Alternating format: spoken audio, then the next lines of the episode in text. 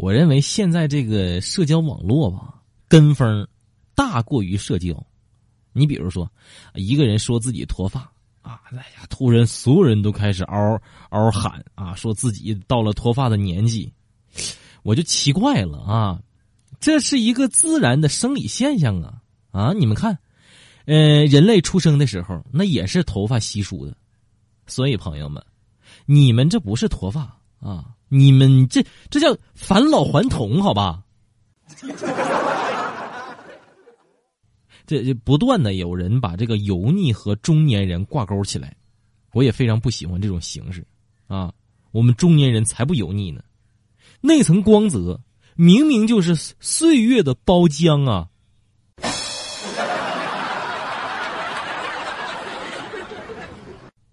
我翻了翻。我爸近期在这个朋友圈里分享的内容，啊，我可以感受到他对于各种微信养生账号产生的严重信任危机。最近呢，他分享的内容如下：每天八杯水，原来要这样喝才健康；每天八杯水，这样喝水迟早要摊上大事儿；每天八杯水，错了，其实白粥最养人；天天喝粥，喝出心梗儿。纵观现在的微信公号的推送内容啊，我们不难总结出，现在啊，世上最好的生意，就是向少年卖希望，向女人卖青春，向老人卖健康，啊，以及向中产阶级兜售生活方式。前一阵子网上有个视频特别火啊，就是把一个女孩的口红弄断，看看这个女孩啥反应。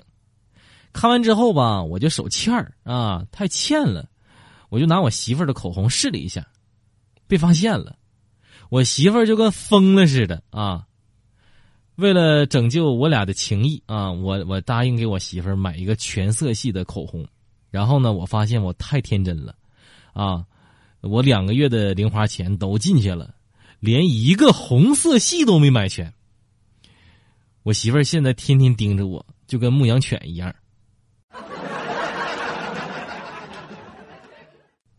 早上媳妇儿看通知信息说要停水一天啊，我赶紧把家里的桶啊、盆儿啊、锅呀，凡是能够装水的都装上水。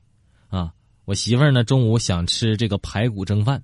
我就把排骨和米放进了电饭锅，按上煲饭模式，一切安排就绪。结果呢，媳妇儿说看错了，是停电一天。我们公司啊，附近新开了一家快餐店，只需要扫描桌上的二维码啊，就能够完成点餐和付钱。